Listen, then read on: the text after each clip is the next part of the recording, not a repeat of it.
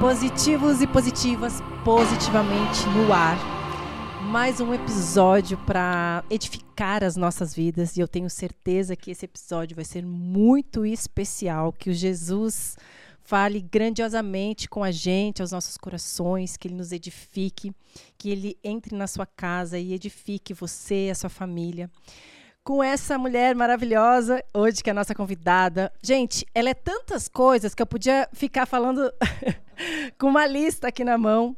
Ela é escritora, ela é psicanalista, ela é pastora, ela é sexóloga e eu tenho certeza que hoje vai abençoar e edificar a nossa vida através de tantas experiências, né, e de toda a sua história de vida. Com a gente hoje, Ângela Cirino, é um prazer ter você aqui com a gente. Muito obrigada por ter aceitado o convite. Eu que agradeço a você, ao Galego. E que bom estar aqui falando com vocês, positivos e positivas aqui no Positivamente. Preparado, amor? Sempre. Na verdade, nunca. sempre. Porque quando começa, sempre a gente cria uma expectativa, daí na hora que a gente vai ver, começa a falar de coisas maravilhosas. A gente se delicia de escutar as experiências, as vidas das pessoas É, que é nós bom. temos essas, essa oportunidade, esse privilégio de Deus, né? Então, e o seu, com certeza, vai impactar muitas vidas. Muitas pessoas ficaram impactadas com tudo que Deus fez, começando pela sua conversão. Conta um pouquinho pra gente como foi sua conversão. Então, né, eu tinha 17 anos quando encontrei Cristo. E é tão interessante que eu vim de uma família muito tradicional, né, que não se permitia muito visitar outras denominações, digamos assim. Mas eu fui uma criança que nasceu procurando Deus. Engraçado, né? Eu gostava de ler Bíblia. Tava todo mundo assistindo novela, filme, conversando, batendo papo, e eu fazendo o quê? Pegava a Bíblia da minha mãe, escondida lá no quarto dela, porque não podia ler, né? Porque então a gente ficava louco. Imagina naquele tempo, eu tenho 50 anos, imagina quando eu era criança. Não tinha acesso à Bíblia assim. E eu comecei a ler a Bíblia, e eu tive uma carreira de modelo, eu fui Miss. Eu tinha muita baixa estima, e tem uma história longa por detrás disso, porque eu quis ser modelo, né? E eu achava que eu não ia conseguir ganhar nenhum desfile. Então eu comecei a fazer um voto para o Deus desconhecido, que se eu ganhasse aquele desfile, eu ia ler é, o livro de Provérbios. Nossa. Eu ia ler o livro de Salmos. Eu ia ler Eclesiastes. Você eu ia ganhou- ler o Novo Testamento. Eu fiz barganha. Resumindo, você ganhou 66 títulos. fui, lendo, fui lendo tudo, né? O que, que acontece? Acabei que converti, você acredita, lendo a Bíblia. Na carreira, já seguindo carreira como modelo e tudo. E o seu pai e sua mãe nessa época não eram cristãos? Não, não eram cristãos. Foi muito difícil para eles aceitar tudo isso. Olha, né? isso é a mão de Deus mesmo, Foi né? uma, mudança criança. radical, tá? Eu converti com 17 anos, mas teve um processo de, desde criança, ler a Bíblia. De, desde criança, querer sempre ficar conversando sozinha com Deus. A minha mãe, eu lembro que um dia ela abriu a porta do quarto, eu estava lendo a Bíblia, ela olhou para mim assustada e falou assim: Você vai morrer nova? Porque não pode. Gente da alma boa, que gosta de Deus, tão pequenininha, morre. A ideia dela, tadinha. Imagina para uma criança também. Não, né? Mas aí, gente, era tão interessante que, é, é, ó, Liz e Galega, é tão normal para mim ter experiência com Deus, porque foi uma vida mesmo antes de eu me converter. Sim. Desde criança eu conversava com Deus. Desde criança, no Natal, eu dava parabéns para Jesus, gente. Eu me lembro, eu tinha 16 anos. Eu não tinha tido uma conversão genuína até então. Você tinha entendimento desde criança quando você lia a Bíblia? Você conseguia entender? Porque eu acho que a maior dificuldade hoje das pessoas realmente é você é pegar a Bíblia, ler e ter entendimento daquilo que está escrito, né? acabava que eu tinha. Eu lembro que uma vez eu falei assim, né, para um, uma pessoa, né, para um, uma pessoa que dirigia uma, uma denominação. É, é, olha aqui, ó, eu li na Bíblia, tem boca, mas não fala, tem olhos, mas não vê. São essas imagens, né? Você está lendo demais, não pode, você vai ficar doida. Eu falei, olha, então eu começava a entender, talvez não na profundidade que hoje, mas eu consegui entender parte, né? E uma experiência linda que eu tive foi quando eu fiz 16 anos. Estava todo mundo cantando é, aquelas músicas de natais, né? Era época de Natal, a família toda reunida, os vizinhos tudo soltando foguete. E me deu um vazio tão grande. Eu olhei para todo mundo e falei, poxa, aniversário é de Jesus, ninguém está lembrando dele. Sabe o que eu fiz, gente? Eu fui pro quarto. Sentei em cima da cama dos meus pais, com as perninhas cruzadas. Fechei a porta do quarto e falei: Jesus, hoje é seu aniversário, mas ninguém te deu parabéns. Então, eu estou aqui hoje para cantar parabéns para você. Para dizer que eu te amo e que eu não tenho presente para te dar. Mas se eu pudesse, eu me colocava dentro de uma caixinha agora, com um laço, e eu ia te falar: toma aqui, ó, a minha vida de presente para me te seguir e te servir. Eu não conhecia um Deus cristão, eu não conhecia um Deus como a gente conhece Jesus, como Salvador, com a graça que Ele é, com tudo que envolve. Eu tinha 16 anos. E foi a partir daquele ano, já sendo modelo, já sendo Miss, tendo carreira, que eu comecei a sentir um vazio muito grande e uma vontade de, de me aprofundar realmente em Deus. E quando eu tive essa conversão sozinha, genuína, dentro do meu quarto, eu comecei a visitar as outras denominações cristãs para procurar o lugar onde eu ia congregar. E aí você encontrou uma igreja, começou a congregar nessa igreja. Uhum. E logo casou? Você casou cedo? Casei com 20 anos. Casou Aí cedo. eu tinha, é, tinha 17 anos nessa época, faltava duas semanas para completar 17 anos. É, encontrei essa igreja, foi muito difícil para minha família aceitar. Né? Tinha, uma, tinha uma história por detrás, né? pela minha família ter toda essa dificuldade de aceitar que uma filha se tornasse evangélica. Muito difícil, muito conflito, muito choque, né? choque social muito grande. Imagina, de repente você chega e fala: Eu não quero mais a carreira de modelo, eu não quero mais tirar foto. Eu não quero mais sair para outdoor. Eu não vou mais desfilar. Aí os colegas, você tá louca? Você, a gente estava conseguindo, já, eu já era Miss, né? eu já tinha conseguido é, um contrato que eu poderia ser ir para fora, né? Fazer o que era garota Grand Prix Internacional na época, né? Que era um curso de motocross lá em Goiânia, que a gente ia para fora do país fazer campanhas publicitárias. Eu simplesmente disse: não, não quero essa vida para mim. Tudo que uma jovem sonha, né? Tudo. Mas aí eu tinha encontrado com Jesus de uma forma tão linda, um, um, vazio foi preenchido, uma paixão assim sem precedentes, né? Eu tinha um namorico que eu também não quis mais, não quis esse namorico mais, e eu comecei a falar: Deus, eu quero servir o Senhor, eu quero casar com um propósito. Passei mais de dois anos sem arrumar nenhum namorado. O povo falava: Não, ela deve ter virado a cabeça, porque agora nem namorada da menina quer. Não, eu queria namorar só se fosse um rapaz com propósito. Ganhei meu marido para Cristo, tá? Dando cavalo de pau na rua, tirando racha, sem vergonha, namorador, custoso. Mas um dia que eu vi aquele homem descendo assim na cidade, em cima de uma motinha, você sabe o que é paixão à primeira vista? Eu olhei e me apaixonei por ele. Eu trabalhava no banco, ele ia lá no banco abrir a conta dele, fazer as coisas. Eu servia ele como né, uma estagiária naquele tempo lá. E a gente foi se conhecendo. E é tão interessante né, que ele se aproximou de mim e ele percebeu que eu tinha interesse por ele. Eu nunca esqueci de um dia que ele, né, não estava convertido, me deu um apertão assim no corredor da igreja que ele foi visitar, me segurou para me dar um tranco, né? Aí eu segurei ele, empurrei, e ele falou: "Que isso? Só queria sentir o cheiro do seu perfume". Eu falei: "Então pede que eu te mostro aqui". e aí ele se apaixonou por uma mulher que amava mais a Deus do que qualquer é. outra coisa. É, e, e como isso faz diferença, né, no relacionamento. Escutando assim a sua história, Ângelo, que eu vejo assim, existem pessoas que a gente olha e fala assim, esse aí nunca vai servir a Jesus, né? É. Nossa, esse não tem jeito. E quando você olha para a sua história, assim, né? Quando a gente olha para a sua história e vê uma menina que não foi influenciada não. por ninguém, né? Que os pais não eram cristãos e que teve uma vontade genuína de conhecer a Jesus, de ler a Bíblia. E essa vontade nem é, eu acredito assim, ai, de conhecer a Jesus. É Jesus mesmo já te chamando, né? Se manifestando na sua vida hoje. Olha o quanto você influencia as pessoas e, claro, provavelmente teve um processo, né? É, no meio de tudo isso.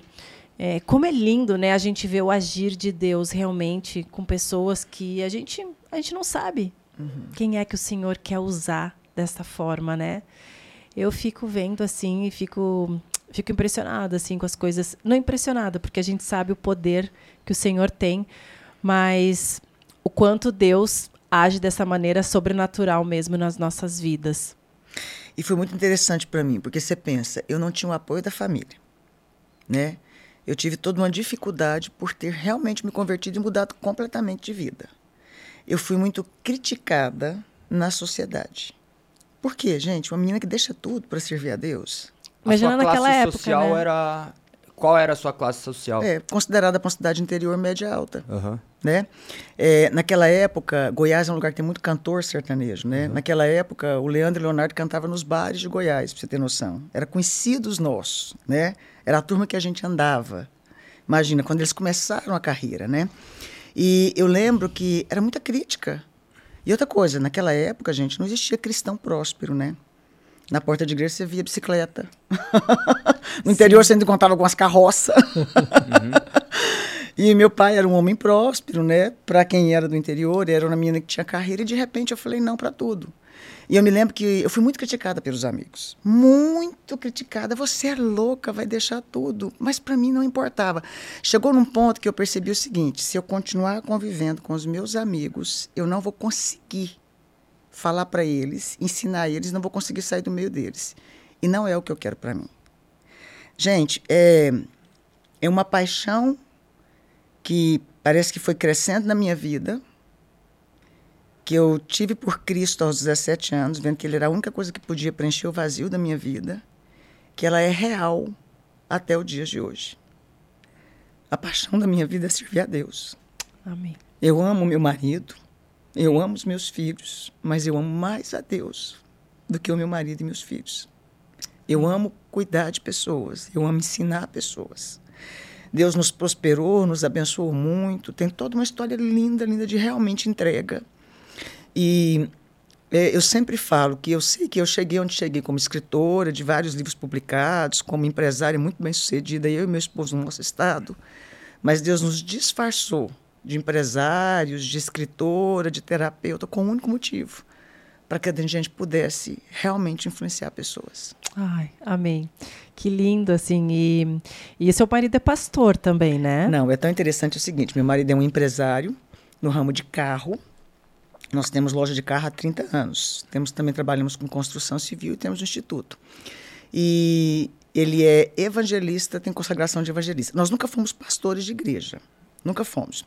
Só que assim, a vida inteira é tão engraçado, né? Que a gente foi crescendo, foi prosperando junto. A história do meu marido, gente, ela é simplesmente fantástica. As pessoas conhecem muito a história da Ângela, né? Mas meu marido foi boia fria de fazendas no interior. Ele tem a quarta série colegial até hoje. Olha isso. Ele é autodidata. Deus deu para ele um dom que onde ele põe a mão, as coisas prosperam extremamente humilde, apaixonado Amém. em Jesus, né? Nunca mais quis estudar. Ele trabalha, trabalha, trabalha. Ele negocia o dia inteiro. Ele compra e vende carro. Ele começou a vender carro, sabe que jeito? Ele trabalhava em fazendas como boia fria, parou de estudar para ajudar a família, que passava muita dificuldade. Chegava de noite, quando ele voltava das fazendas, né? Já com 14, 15 anos, ele ia ajudar a vender sanduíche, né? Em lugarzinhos de pit dog, lanchonete. Final de semana ele engraxava sapato e vendia é, verduras na bicicletinha. E aí, juntando dinheiro, depois comprou bicicleta, vendeu bicicleta, de bicicleta passa para carro. Eu comecei, conheci ele nessa época, porque meu pai é comerciante no ramo de carro. Então ele era o adolescente o jovem que vendia carro na rua, né? Conheci o Cirino, nós namoramos, nós vamos, nos casamos. Ele se converteu. Se converteu, né? Uma história linda. E é muito bom frisar isso, né? É, ele falava que o que mais encantava nele e mais me chamava a atenção, aliás, dele para a pessoa da Ângela era a paixão que a Ângela tinha por Deus. Como ele tinha um histórico de ver muitas mulheres traindo, né? Meninas custosas, o que, que ele falava? Essa menina ama tanto a Deus que nessa eu posso confiar. Aí a gente namorou, levou, casou. E a gente começou a trabalhar junto na loja de carro. E a gente passava o tempo todo viajando, comprando carro, vendendo carro, construindo uma loja. Aí você vai entender o título que o pessoal hoje põe de pastor nos dois, né? Aí loja de carro e vai, de repente, dois funcionários, três funcionários. E a gente nem começou a entender como é que a loja cresceu tanto. Eu estava até contando para minha filha, eu falei, minha filha, na nossa época, você tinha que pagar marketing caro. Você pagava caro para a TV. Você pagava para fazer, para planfetar na rua é. a sua loja. Porque hoje nós temos as redes sociais, Meu que é o nosso melhor ponto que a gente pode ter né?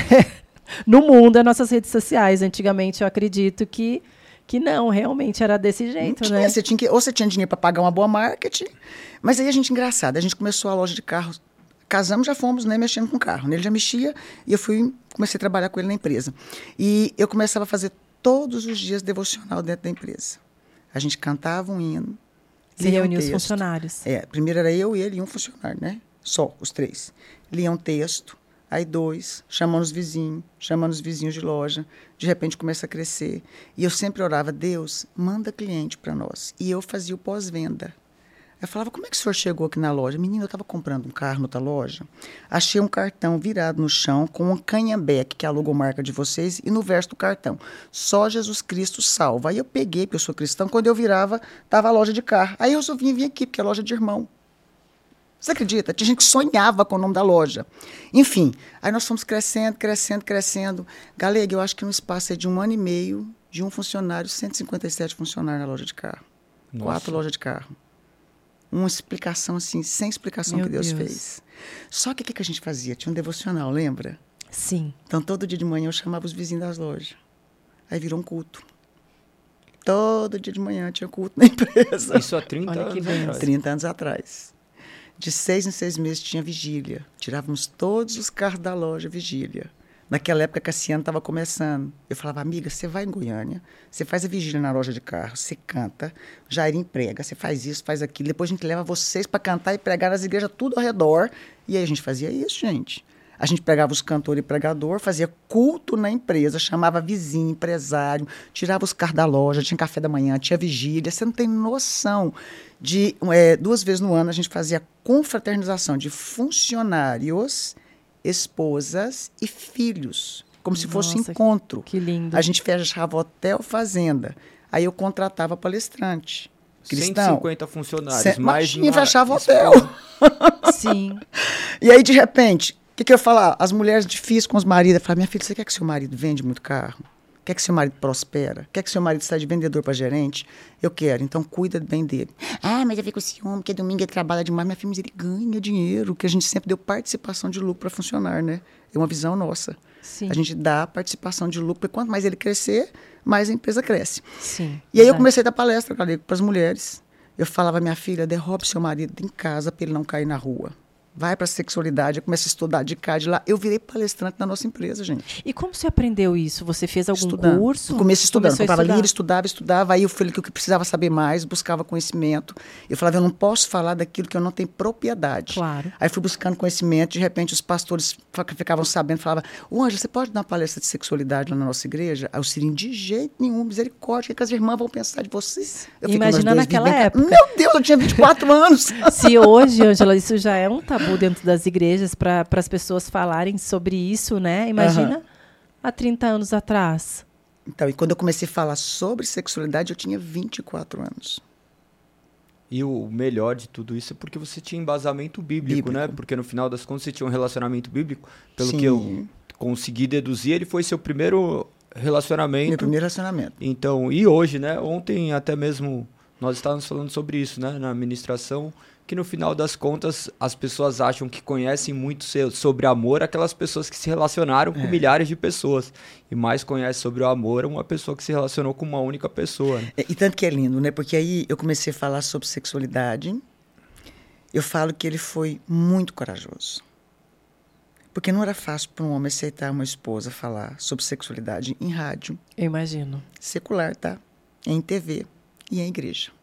E para você também ter essa coragem, né? É. De, de, falar, assim, porque as mulheres às vezes ficam tímidas de, de falarem de algumas coisas, é, né? Mas interessante, aí tem toda uma história, né? Lembra que eu contei da minha história de conversão? Né? Meu pai e minha mãe tentaram fazer o melhor deles, mas não foram perfeitos. Assim como nós não somos pais uhum. perfeitos, né? E eu peguei o meu pai com um amante, eu tinha 16 anos. E o dia meu que eu vi Deus. meu pai com um amante pendurado, né? Ele estava no meio de duas mulheres, né? Bêbadozinho, numa festa pecuária. Eu não era cristã. E eu, eu avancei no meu pai. Eu já fiquei bravo. Xinguei meu pai tudo. Minha, minha mãe é linda. Minha mãe lava, passa e cozinha como ninguém. Minha mãe é excelente, né? E tal, tal, tal. Eles tinham os conflitos deles normais. E meu pai me deu um grande ensinamento sem saber. Ele olhou para mim chorando, tá? Porque meu pai, até hoje, eles são separados, mas até hoje é visivelmente que ele é apaixonado na minha mãe. E eles se separaram se por separaram, isso? Não, eles se separaram quando eu tinha 20 anos, depois, né? Mais na frente. Mas meu pai teve essa vida, infelizmente, né? E aí eu lembro que meu pai olhou para mim e falou assim para mim: "Minha filha, eu não queria fazer isso. Não justifica, mas eu não tenho em casa. Como diz, a vida particular deles, né? Eles que se resolvessem. Mas aquilo me chamou a atenção porque ele falou assim para mim: é, quando você casar, cuide do seu marido. Não justifica, né? Eles tinham que ter buscado ajuda terapêutica, seja o que for. Mas aquela frase do meu pai foi muito forte para mim. Cuida do seu marido. E você sabe que naquele aspecto eu cresci, casei, eu sofri muito com os meus pais, muito, muito, muito, muito, para eles não entenderem minha posição de, de, evangelho, né? Eu foi uma opção minha realmente. Eu falei, na minha época tinha seus desafios, mas eu falei, eu me guardei. O Cirino foi o meu primeiro homem, nós nos, primeiro e único, né? Nós nos conhecemos né, sexualmente, digamos, na lua de mel mesmo, né? Foi uma experiência fantástica. Ele teve que me ensinar tudo, claro, né? Teve que me ensinar tudo. Foi meu professor, é onde eu vou chegar, né? Ele teve vida sexual antes, né? Tem toda uma história dele. Enfim, eu casei, mas aquela frase do meu pai ficou no meu subconsciente. Então, na minha cabeça, eu podia fazer de tudo, mas eu tinha que ser excelente como esposa. Então, tudo quanto é livro do meio cristão que tinha sobre sexualidade, ato conjugal de Tim LaHari, entre outros, eu comia os livros, eu estudava tudo, entendeu? Eu queria servir o meu marido, eu queria cuidar do meu marido em todos os aspectos. E uma coisa que foi muito positiva, porque como ele tinha uma admiração muito grande pela mulher de Deus que eu era, né? E ele veio de família muito humilde financeiramente. E eu já tinha vindo de uma família que era próspera. Então, para ele já era assim. Você imagina, eu namorava com o Cirino, né? E eu lembro de um dia que eu estava num, numa lanchonete com ele. Chegou um cara, entrou na frente assim dos dois e virou para ele e falou assim: O que, que ela viu em você? Você não tem o que eu tenho. Desse jeito que o cara falou. O cara virou para mim e falou assim: Você namorar comigo, o que, que eu faço? Eu compro o carro dele? Porque o pai do cara lá era dono do posto de gasolina. Aí eu virei na cara do cara e falei assim, ai, mas você é idiota, né? Falei na cara dele com o cara falei assim, olha, eu amo a pessoa que ele é. Enfim, corta uma pessoa. Isso trabalhou muito no, no, ego do meu marido, na autoestima dele. E quando eu conheci o Cirino, ele era uma pessoa que era tímido, ele era muito. É, ficava constrangido por causa da posição social. Engraçado, né? Eu já gostava de cuidar de gente, né? Aquilo nele me atraiu. Sim. Um excelente filho, enfim. Então, quando ele casa comigo, eu acho que ele tinha toda uma história eu tinha que ser para ele, hoje ele fala isso, inconsciente, a bonequinha que ele tinha que mostrar para todo mundo, o troféu dele. Então ele falava assim: Nós vamos para um casamento, depois da noiva tem que ser você. Olha que interessante.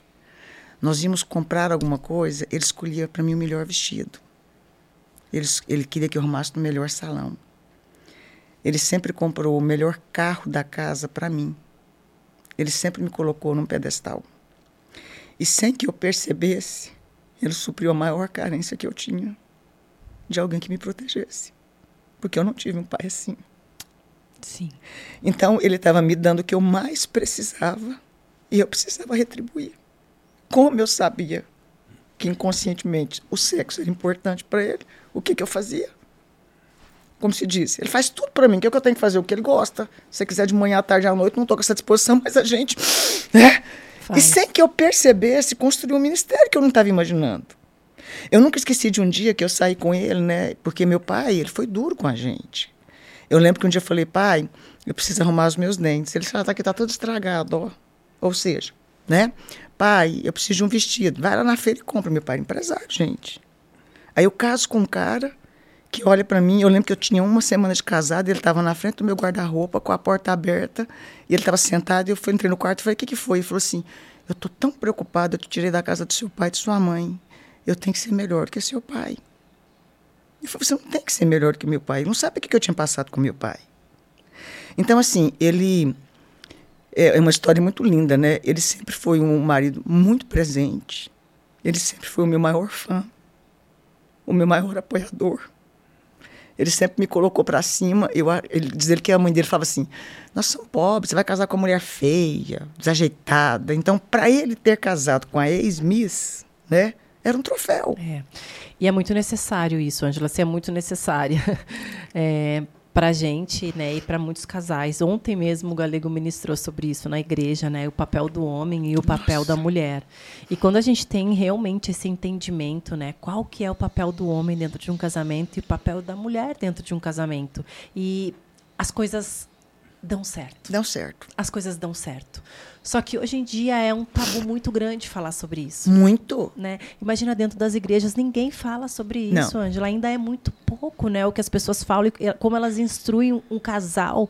E quantas pessoas estão passando por crise no relacionamento. Liz, sabe o que eu percebo também? Que muitas mulheres, quando vão crescendo, quando o marido dá asas, elas se perdem. É. É tipo assim, ah, eu sou empoderada, eu cresci. Isso, por exemplo, eu estou contando aqui. Ele não tem um pingo de constrangimento de eu falar, falar publicamente. Inclusive, para eles, para ele é, um, é uma superação. Eu tenho a quarta série colegial, ele é construtor, né? ele trabalha com nós, temos empresa de construção. Eu estava compartilhando com o pessoal no bastidor antes que ele aprendeu a fazer casa fazendo casinha de palito de picolé. Hoje ele conversa com os engenheiros, ele é um baita empresário. Aí volta para a história. Aí ele foi me dando o que eu precisava e eu fui retribuindo com o que ele precisava. E as minhas palestras nunca foram muito de ficar pesquisando, pesquisando. Eu pregava e ensinava com a vida. Funcionou, gente, dá certo. Aí, de repente, 24 anos, né? Tentando acertar, é claro, em todos os aspectos. Eu começo a falar, amor, eu posso ensinar as mulheres sobre sexualidade? De jeito nenhum, misericórdia. Só que aí eu ia para os encontros, nas fazendas com as mulheres, né, no interior, já estava na capital também. Aí naqueles retiros eu falava, gente, pelo amor de Deus, eu vou fechar a porta, não conta para ninguém o que, é que eu vou ensinar para vocês aqui agora. Ensinava sobre sexualidade com base bíblica. Entendeu? Sim. Porque eu tinha medo de. Como é que elas vão me interpretar? Minha irmã, mas isso não é de Deus. Claro que é, está na Bíblia, né? Deus me, me abria a minha mente. E a vida prática, né? Claro, juntava tudo. Aí eu lembro que os maridos chegavam para o meu marido e falavam assim: o que, que a sua mulher ensinou para a esposa da gente lá na, na, no Hotel Fazenda? Aí ele falava: não sei, por quê? Minha esposa é outra mulher. Mas não contavam detalhes. Aí o Cirino foi deixando, foi permitindo, a gente foi abrindo a mente. Publiquei os meus primeiros livros sobre sexualidade. Aí onde eu vou chegar aqui vai ser interessante o Galego ouvir isso agora, pelo que você comentou. Presta atenção, amor. E eu me lembro que eu tinha 32 anos, Galego. Eu tenho 50 hoje. E eu fui dar uma palestra numa conferência que tinha. O tema era Mil Homens. Imagina, uma menina com 30 anos, mãe de dois filhos, né? O Júnior ainda não tinha nascido. E eu sempre dava palestra, tinha um combinado entre nós. Nós não andamos sozinhos.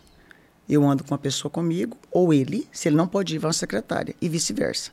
Se ele tiver que viajar, fazer alguma coisa, ele vai e ele leva ou o secretário dele, ou o contador dele. Isso é um combinado entre nós, né? Sempre foi combinado. Enfim. E aí eu lembro que nessa palestra o, o líder falou para mim, o pastor falou para mim: olha, você vai entrar, mas nós não vamos deixar o Cirino entrar, porque ele vai tirar a sua coragem de falar com os homens. Eu já era sexólogo, já tinha formação nessa área. Eu falei, eu não entro sem ele. Ah, mas ele vai te inibir? Não, ele não vai me inibir. Muito pelo contrário, ele é meu maior apoiador. E quando ele faz as ressalvas do que ele acha importante não falar, tá tudo certo.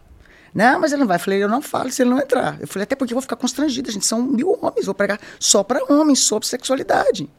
E aí, concordar e tal. E aí, eu nunca esqueci da cena que é um pouco até. É bom falar, porque tem os dois lados, né, gente? Tem um lado positivo e negativo que eu falo no meio cristão, não é uma sociedade só de, de, de gente santinha, né? Tem as pessoas que têm seu, as suas falhas. E eu me lembro que eu passei. Agora você pensa, gente, eu tinha 30, entre 30 e 32 anos, né? Já tinha três livros sobre sexualidade publicados. Livros muito abertos, muito cômicos sem nada pejorativo, Quero mas que, seus livros. que né, despertavam, né? ok, já dava palestra no Brasil inteiro. Outra coisa, eu sou muito cômico para dar palestra, não tenho vergonha de falar nada. Por quê? Porque eu tenho meu marido que me valida, gente. Enfim, vou subindo. Sempre andei muito sóbria, nunca gostei de roupa que chamasse atenção para o corpo. E vou passando galega e escutei dois homens fazendo um comentário que me deixou tão triste. Marido dessa mulher deve passar bem, viu? Sexóloga, simpática, bonita, e começou a falar umas besteiras encostado. Aquilo me deu uma tristeza, me deu vontade de falar, saber da coisa? Eu não falo esse assunto mais, não. Aí eu olhava para ele ao mesmo tempo, naquele sorriso para mim, tipo assim, vai lá, arrasa, né? Aí o que, que eu fiz? Falei, gente, eu tenho que jogar um balde d'água nessas conversas, né? Porque eu só tinha 30, 30, 32 anos na época. Aí eu chamei o Cirino na frente. Falei, gente, antes de começar a palestra, eu estou falando para líder, né? Eu queria apresentar para vocês o meu esposo, porque muita gente não conhece. Naquela época não era igual hoje, com rede social. Aí chamei o Cirino, falei, gente, esse é meu marido. Hoje nós temos 30 anos de casado, né? Eu falei, esse é meu esposo, temos X anos de casados, temos dois filhos. Mas eu quero dizer para vocês que quem aparece é a Ângela. Vocês aplaudem a Ângela. Mas só existe a Ângela Cirino, porque eu sou casada com Osmildo Cirino. 80% da mulher que eu sou, eu devo a esse homem. Validei tudo que ele era. Falei, outra coisa, quando eu vim subindo, eu escutei dois comentários tão desagradáveis que eu confesso que me entristeci. Mas o que eu vou falar hoje, gostaria que ficasse registrado. Eu casei virgem. Ele foi meu professor. Se a Ângela ensina a sua esposa hoje ser excelente na intimidade sexual, a aula foi ele que me deu. Então, você quer uma esposa boa na cama? Ensina bem a sua esposa. É. Aí lasquei um beijo e falei, muito obrigado, você arrasou. Olha, Mas isso foi tão forte, Lisa, porque o povo ficou assim, é, e deu é respeito. É verdade. E é, deu é autoridade. É, é verdade. Assim, o quanto é importante nós termos a validação do nosso marido. Isso é muito importante. É, eu sempre falo que qualquer coisa que eu vou fazer, eu pergunto pro meu marido. E ontem mesmo eu fui no médico, fui ao médico, e aí eu falei para ele: eu preciso decidir com meu marido. Porque é tão forte. É, o que, que eu vou fazer? Eu preciso decidir com meu marido, porque eu preciso da validação dele. Eu preciso da opinião dele. Eu preciso que ele me fale. Não porque é, como é que eu posso dizer assim? Não porque eu não tenho opinião própria, mas porque é tão bom você fazer as coisas juntos na mesma decisão. E nós estávamos conversando também hoje, quando nós estávamos vindo para cá, né? Sobre relacionamento. Porque a gente que está à frente de um ministério, Angela, a gente vê muitos problemas com casais, né? Uhum. Dentro da igreja, fora da igreja. Isso não é, é, é algo que acontece só não é dentro é da exceção, igreja. Né? É, claro. É, não é uma exceção. Mas como viver? A pergunta é: como viver, como restaurar um casamento depois de uma traição. Uhum. Né? Porque quantas mulheres querem viver um casamento assim, né? Onde os dois se dão tão bem, onde o homem torna, é, é, se posiciona no papel dele, a mulher se posiciona no papel dela, e os dois juntos prosperam, têm uma vida em abundância, em todas as áreas, né? Sim. Quando eu falo sobre isso.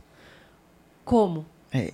E é tão interessante que nesta jornada, né, o que eu vou responder vai encaixar no que você está perguntando, de ensinar os funcionários a ouvir mulheres que foram traídas, mulheres que tinham suas dificuldades, que talvez se converteram e escolheram o rapaz lá da igreja bonitinho que nasceu e cresceu no evangelho, dando palestra escutando mulheres, escutando homens e olhando para a nossa história. Muitas vezes elas falam para mim, é fácil para você falar. Olha o marido que você tem. Eu falei, mas será que não é um construindo o outro? É um construindo o outro. Eu falava. O casamento né? É um construindo o outro. Ah, mas ele nunca te traiu. Eu falei assim, é, mas eu fiz a minha parte. Agora vai falar se eu fosse aquela mulher que gritasse, que brigasse, que não cuidasse dele, cuidasse dele. hormônio de homem não converte, não converte não, e nem de mulher. Principalmente de homem, não tem conversão. Né? Então eu começava a explicar o seguinte: olha, existe um caminho que eu faço a minha parte e ele também. Tudo bem, você está chegando aqui agora falar para algumas mulheres, como é, é, respondeu o que você está falando, perguntou agora. Tem mulher que chegou aqui na história, né? encontrou uma pessoa, né? se relacionou, é, não conhecia Jesus antes, talvez, ou até conheciam, mas aí tem uma história pregressa, o cara traía e tal. Como é que faz daqui para frente? Gente, em Cristo há sempre um caminho de recomeçar. Amém. É, é sempre um caminho de você entender. Né? Por que, que esse cara trai? Como terapeuta, eles é muito gostoso essa parte de sentar e observar. Tem gente que vai trair por falta de caráter. Tem gente que vai trair, vai, vai trair por repetição de comportamento do pai. Tem gente que vai trair por vingar da mãe que traía. Olha que louco. Né? Minha mãe traiu meu pai. Né? Meu pai era um baita cara. Agora eu caso e estou começando a trair. Na terapia, você vai descobrir que a pessoa está se vingando da mãe na esposa. Por exemplo, tem algo que não é muito falado dentro de igreja, que a gente no universo terapêutico, por isso que eu amei estudar e trazer isso tudo para o universo terapêutico hoje. Tem uma síndrome que chama síndrome de Dom Juan, né? É uma, uma síndrome doentia, uma síndrome adoecida.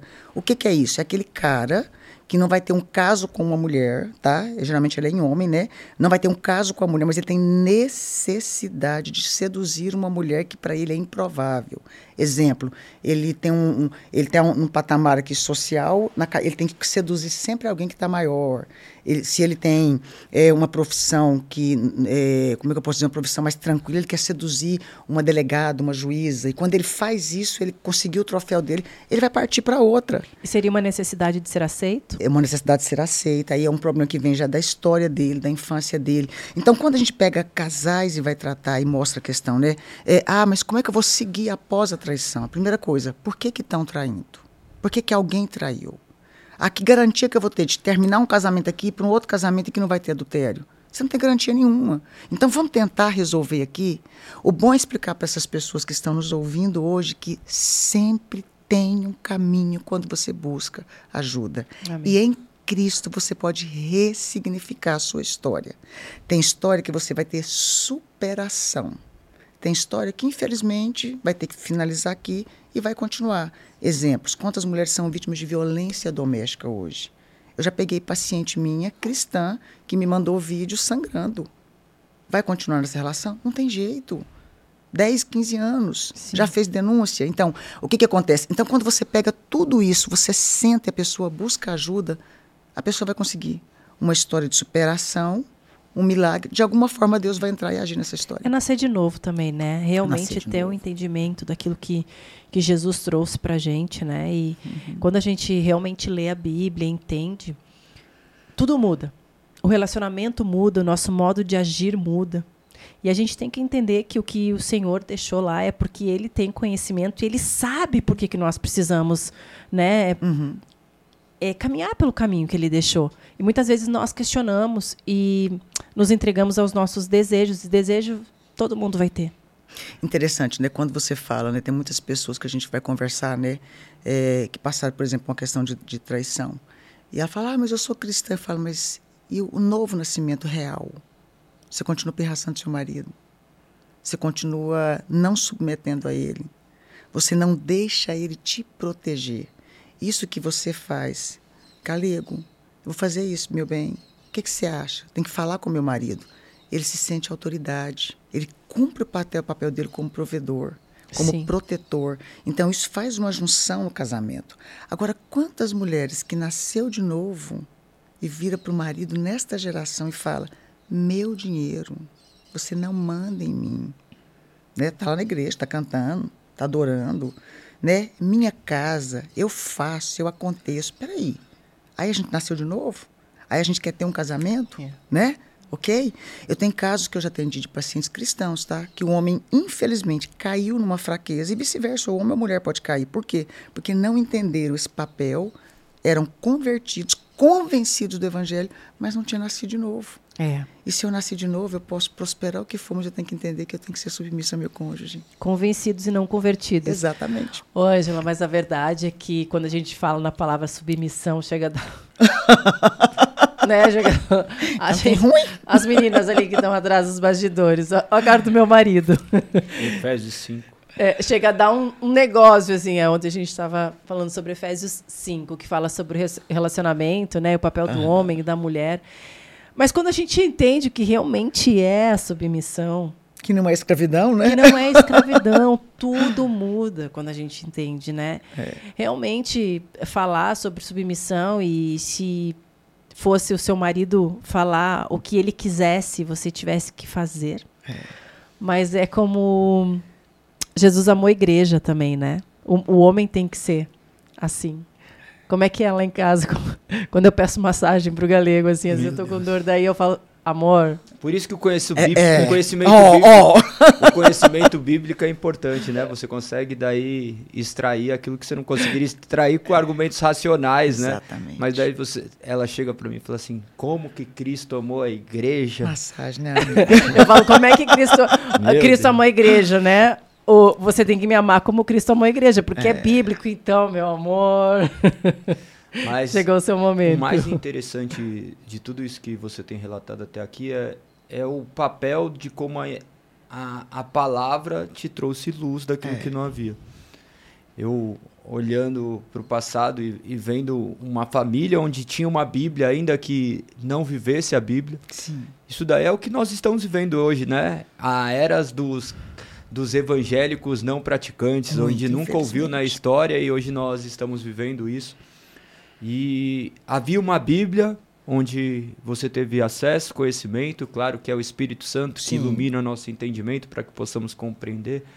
Como, como trazer a Bíblia para o ambiente de casa, tanto, não só para o ambiente de sexualidade, mas para o ambiente de restauração de lar, entendendo você como, como terapeuta, como hoje esses profissionais podem fazer esse esse intermédio, esse meio de campo aí para que casais sejam edificados por intermédio da palavra. Interessante, né, que é, ao longo dos anos era até criticado terapia, né? E falavam que ciência e fé não podiam ser combinados. Aí então a gente ficou no âmbito muito da fé e quem era terapeuta muito no âmbito da ciência. Eu acho que eu fui meio que na contramão, porque quando eu comecei a estudar Lise Galego, eu não sabia disso. E eu fui para o Instituto de Psicanálise, né, não cristãos, e eu confrontava o meu professor. Ele falava, mas não pode trazer Bíblia. Eu falei, pois é, mas Freud falou o seguinte, como uh, Freud, pensamento ensaio da ação, certo? Mas na Bíblia tá, como o homem pensa no seu coração, assim ele é. É a mesma coisa. É, mas né, falei, não, mas peraí, é a mesma coisa. Enfim, beleza. Aí eu comecei a ver que tudo que está na Bíblia, você vai entrar em várias áreas. Eu estava fazendo um devocional com a minha filha, com a minha filha mais velha, eu achei tão interessante, a gente lendo esses dias, ela leu um texto lá, não escolhe o melhor lugar, na mesa para sentar, ela falou assim, mãe, a Bíblia é tão rica, né, fala até sobre etiqueta. Eu falei, fala até sobre etiqueta, gente, olha que coisa mais linda. Tá, o que que acontece, Galego? Eu acho que ao longo dos anos, as pessoas colocou Deus muito soberano, e de fato ele é. Muito Deus está lá em cima.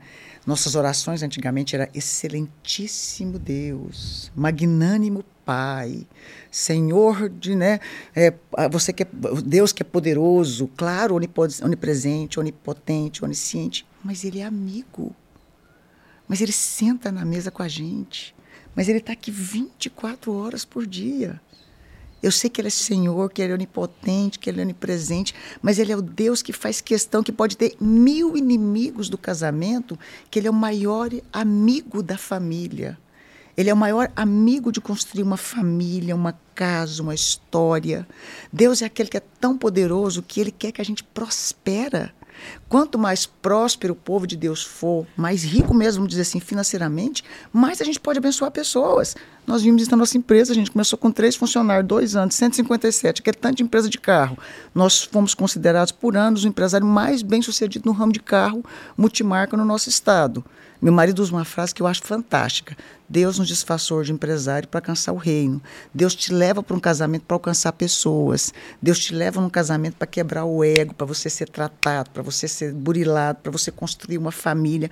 O grande problema é que eu acho que as pessoas colocou a Bíblia lá, lá na prateleira, lá do lado da cama, pensando, olha, quando a gente passa apuro, a gente pega, abre a Bíblia, lê um versículo e fecha de novo. Ou nem lê, só ela, fica, ela só fica aberta. Só lá, aberta, né? fica até amarela a página, né? Então só lê. Eu tenho uma paciente que eu atendi com esquizofrenia, viu, gente? Que ela chegou no consultório com a página marcada, ela só lia aquela página da Bíblia. Só lia aquela página. Eu tive que encaminhar essa mulher para ser internada. E eu lembro que ela falou assim: ah, não, você não é de Deus, não, você vai mandar me internar. Eu falei, vou, querida.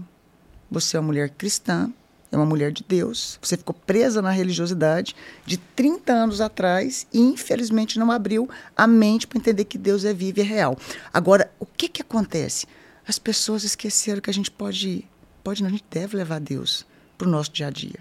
Gente, eu dou palestra em faculdade. Eu começo uma palestra falando sobre uma frase de Freud, sobre uma frase de Jung, levo um tom de brincadeira e fica, gente, que frases fantásticas. Mas tem outro lugar que essa frase está escrita, ó, sabe onde? No livro da humanidade.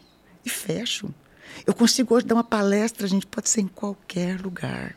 Ai, que e trazer maravilha. Bíblia. E entrar com respeito. Os nossos cursos hoje, gente, são realmente reconhecidos pelo MEC. Sabe o que eu falei? Se for para tirar a ciência da fé, não interessa. Não precisa ter reconhecimento. Eu vou continuar trabalhando terapeuta. É claro que na área da psicologia tem um conselho que proíbe, né? Por quê? Porque eles conseguissem isso ao longo do tempo. Na área da psicanálise não tem. A gente não fala de uma fé denominacional. Nós falamos de uma fé judaica cristã que está com base na Bíblia. E aí a gente consegue mostrar, gente, se você for numa terapia e falar, olha, você tem que quebrar o seu ego, né? Casamento é isso, é uma quebra de é. ego que cientificamente a gente aprende. Onde é que você aprende isso, gente? Na Bíblia. Na Bíblia.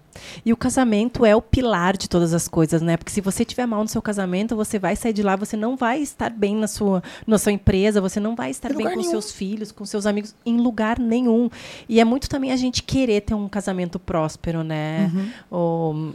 Ângela, eu lembro que quando eu casei com o Galego, meu pai e minha mãe sempre foram casados. Uhum. E meu pai foi um ótimo pai, um pai maravilhoso, mas não foi um ótimo marido. Sim. E eu trago muitas coisas, por exemplo, disso que você falou que você trouxe, eu também trago. Sim. De, de coisas que... terapeuta. É. Não, de coisas que meu pai falou dentro de casa sobre relacionamento e você vai trazendo para sua vida, né? E, e eu lembro que quando eu conheci o galego que eu casei, eu queria muito ter uma família unida. E a minha família sempre foi unida, muito. Então, isso é uma coisa que eu sempre trago assim para ele, assim, de viver nós com os nossos filhos e ter a consciência do que a gente pode, do que a gente não pode fazer. E eu tenho muitas coisas para aprender. E aí a, a menina do Ministério Infantil, fiquei tão orgulhosa que a menina do Ministério Infantil lá da nossa igreja me falou que ela perguntou, né, na aulinha, é, quem nunca viu os pais brigarem? Uhum. E aí a minha filha, né, a Liz, foi a única que levantou a mão e falou: Eu nunca vi meu pai e minha mãe brigarem. Gracinha. Olha que lindo, né? É. E assim, aquilo, eu falei, nossa, Obrigado, Senhor, porque nós prezamos muito isso dentro de uhum. casa, né, amor? De falar, a gente, claro, a gente tem as nossas divergências em alguns assuntos, mas a gente não briga, a gente não Sempre sabe, conversa. e principalmente na frente das crianças. Sim. E porque traz muitas coisas, né, depois para uma vida adulta. Cria marcas, né? Cria marcas. Cria marcas que jamais poderão ser apagadas. É. E e o mundo que nós estamos construindo inclui nossos filhos. Não adianta a gente cuidar de todo mundo e esquecer de cuidar os Isso. que estão dentro do, do nosso lar. Eu, eu, eu vejo esse universo de psicanálise, esse universo como essencialmente para os nossos dias atuais. Exatamente. E você mencionou o trabalho maravilhoso que vocês têm feito ali. Quais são as experiências que surgiram disso daí? Os relatos de transformações que marcaram assim a sua vida? Gente, é... Ixi, eu comecei chorando, então agora eu nem sei o que, vai acontecer. é tão incrível, né? Quando eu comecei a estudar na psicanálise, eu não estava nem um pouquinho preocupado com carreira. Eu queria ter autoridade para falar. Eu queria ensinar sobre cura interior na igreja, conhecendo o que era problemas emocionais. E eu dei muito trabalho para os meus professores, porque aquilo que você me perguntou, você lia e entendia. Eu acho que Deus me deu desde criança uma sensibilidade para a palavra. Porque eu estava dentro do. Né, cursando dentro da aula na psicanálise, e eu começava a ler e eu falava: Uau! Doença psicossomática, está todo mundo aqui falando, foi descoberto, tá, tal, teve up no ano tal pela ciência. Mas está na Bíblia. Olha o que, que fala em Provérbios. Olha que Provérbios não, Salmos. Quando remoí lembranças amargas dentro de mim, senti picada nos meus rins. Eu remoí a amargura, doeu no corpo, eu senti dor no corpo. Isso é psicossomatizou. A, a, na psicanálise você fala, a cura vem pela fala, ok? Né? O que, que você fala na Bíblia? Confessai os vossos pecados uns aos outros, não é para que sejais perdoados, porque quem perdoa é Cristo, mas para que sejais o quê? Curados. Então, na terapia, quando a pessoa confessa um pecado, e você não vai jogando a outra pedra. Porque o que, que a gente aprende muito no universo da psicanálise? Que a gente trouxe tudo para o evangelho, tá, gente? Que a gente fez uma metodologia é, linkada à fé. A gente aprende o seguinte: você imagina, eu já tinha escutado um punhado de história como cristã, eu sempre julgava, falava, meu Deus, mas você é, você é hereditário, você é não sei mais o quê. Aí quando você está no universo terapêutico, você descobre um outro lado você descobre o lado de falar, peraí, a pessoa fez esse pecado, cometeu esse pecado, mas o que que levou? Deixa eu tratar o que levou. Então, eu comecei a ser mais humana. Eu comecei a ser mais empática. Eu comecei a olhar o lado da outra pessoa. Eu comecei a descobrir por que, a Maria era insubmissa, porque a mãe sofreu com o pai ditador, que era às vezes religioso. Eu comecei a entender a outra história. E isso foi abrindo a minha mente de tal maneira, e tudo que eu aprendia no universo terapêutico, eu pegava a Bíblia. Só fazendo uma adenda aqui. Você perguntou como é que a gente traz a Bíblia para o dia a dia. Um dia eu lembro que a minha filha falou assim: mãe, mas você é moderna, você é terapeuta, esse negócio de, de submissão está no passado, as mulheres de hoje. Eu falei: filha, vem cá. Você estuda numa faculdade, certo? Certo. Na faculdade tem diretor? Tem. Se na faculdade não tivesse diretor, era uma bagunça, não era? Era. Então, quem, como é que era a hierarquia lá? Diretor, coordenador de curso. Eu falei: ok. Seu pai é dono de empresa. Quem é o diretor da empresa do seu pai? Meu pai. Quando seu pai viaja, quem toma conta? O financeiro. Tá, tá, tá. Falei, exatamente. Eu falei, então, na casa funciona do mesmo jeito. Aqui a autoridade é seu pai. Depois mamãe, depois vocês. Peguei dentro da Bíblia. Ah, mas, peraí, mas a mulher de Provérbios, ela adquiriu uma propriedade. Provérbios. A mulher de Provérbios 31, ela dava ordem às suas servas. Pega, joguei Bíblia para cá pego todo esse universo então e venho para o universo terapêutico. Estou atendendo uma pessoa, jogo Bíblia aqui, pego Bíblia aqui, observo. Nananana. Gente, aquilo foi me tornando tão humana, tão humana, tão humana, gente. Eu pegava gente, paciente que estava com raiva do pai e o pai abusou dela sexualmente. Como é que você perdoa esse pai, gente? Que até a gente fica Nossa, com raiva, né? Deus. Não, eu digo que eu atendi um pedófilo. Raiva, daí fala assim, mas você tem que perdoar. Uhum. E eu falo, Senhor, me faça perdoar também, né? E o dia que eu atendi um pedófilo? Meu Deus. Hoje que eu atendi um pedófilo, vou falar uma coisa pra você. Eu falei, meu Deus, peraí. Eu tô atendendo um cara que tem três anos, que abusou dois meninos de 14 anos. Meu Deus. Convertido, crente. Que difícil, né? A esposa do outro lado querendo que eu desse para ela um laudo de esquizofrenia. Ela estava ali de fora simulando que ela estava louca, tá, gente? Fazendo tique, tudo, tudo. Quando ela entrou, ela sentou e falou assim: tô tudo bem, já fui entrar no terapeuta, na, psiquiatra. É, me dá só um laudo que eu tenho que pegar aí, que eu preciso de um laudo que eu sou esquizofrênica. Eu falei: como assim você precisa de um laudo de esquizofrênica? Não, é uma longa história. Anda, irmã, irmã, né? Me dá o laudo. Eu falei: peraí, minha filha, vamos sentar. Peraí, eu não posso te dar um laudo que você é esquizofrênica. Ué, você está você tá fingindo ali de fora, você ensinou uma pessoa com esquizofrenia mesmo. Você está contigo, você está cheio de coisa. Quando você entra, você está normal, você ainda está muito inteligente. Ela, deixa eu falar uma coisa para senhora. Meu marido, ele é pedófilo. Ele abusou sexualmente duas pessoas. Que eu sei, fora uma outra história. É aquele homem que está ali de fora. Então nós temos um filho. E eu não posso separar dele, porque eu já casei beata. O que, que as irmãs vão falar se eu separar dele? Eu falei, mas ele está na prática ainda? Não, tem que estar. Tá enfim, resumindo a história. Então, me dá um laudo, porque a gente tem uma criança e eu não quero trabalhar porque eu tenho medo dele abusar do meu filho. Os dois cristãos. Eu estou no universo terapêutico. Se fosse antigamente, o que, eu fazia? Vem para cá, vamos fazer sessão de libertação, eu mandar para todo lugar. Sai, capeta, em nome de Jesus. Era só isso. Só que hoje eu tenho a parte que eu conheço da ciência. Existe corpo, alma, espírito, existe a espiritualidade, mas existe também, peraí, uma casa suja bagunçada, onde Satanás entra nessa casa. E se eu não limpar essa casa, deixar ela arrumadinha e preencher com a palavra, vai voltar mais capeta. O que, que eu fiz? Eu falei, meu Deus do céu, como é que eu vou atender esse caso? Eu falei, não vou te dar laudo, não, quero falar com seu marido. Gente, marquei consulta com ele no outro dia. Essa experiência vale a pena contar. Eu sabia que ele tinha dois casos de pedofilia na história. Eu sabia que ele tinha conflito de identidade de gênero no casamento ele era bissexual. E eu atendi a esposa. E ela muito religiosa. Marquei o horário. Ele veio com muito medo que eu denunciasse ele. Até porque eu não podia denunciar que não foi pego em flagrante, né? Tinha uma história. Quem tem que denunciar a pessoa, enfim, uma história longa. Mas 14 anos é, não, não, precisa, né? É, né, é, naquela época tem muito tempo, né? É, não, mesmo assim, ainda, ainda não precisa. Mas não, mas tem, resguarda os seus direitos claro, né? como profissional também. É, aí o que, que acontece? Eu lembro que eu queria conversar com ele, né? E eu lembro que eu entrei e ele sentou na minha sala e ele começou a chorar. Ele falou: Eu não tenho como falar com a senhora. E ele me chamava de pastora. Eu falei, posso te pedir uma coisa? Não me chama de pastora hoje. Porque então você não vai ter coragem de contar o que você precisa contar para mim hoje. Ele falou assim, a senhora vai chamar a polícia depois? Eu falei, não. Eu quero conhecer a sua história. E ele chorava tanto, ele falava, é, tem como apagar a luz? Porque eu não tenho como olhar no seu rosto. Eu falei, vou fazer melhor, eu vou deixar a luz na penumbra, você vai ficar de costas para mim. E eu vou perguntar várias coisas para você. E eu vou te contar uma coisa, eu já ouvi muita coisa feia. Mas você quer ajuda? Ele começou a chorar. Ele falou assim, gente, pedofilia, eu sei que tem coisa que é difícil falar hoje, né? É doença, mas é crime. E é pecado. E é pecado. Doença, Sim. crime e é pecado. Como é que você vai tratar isso aqui nesses três âmbitos com a pessoa? Ok? E se eu não tivesse esse conhecimento, o que, que eu ia fazer? Sabe o que ele falou para mim?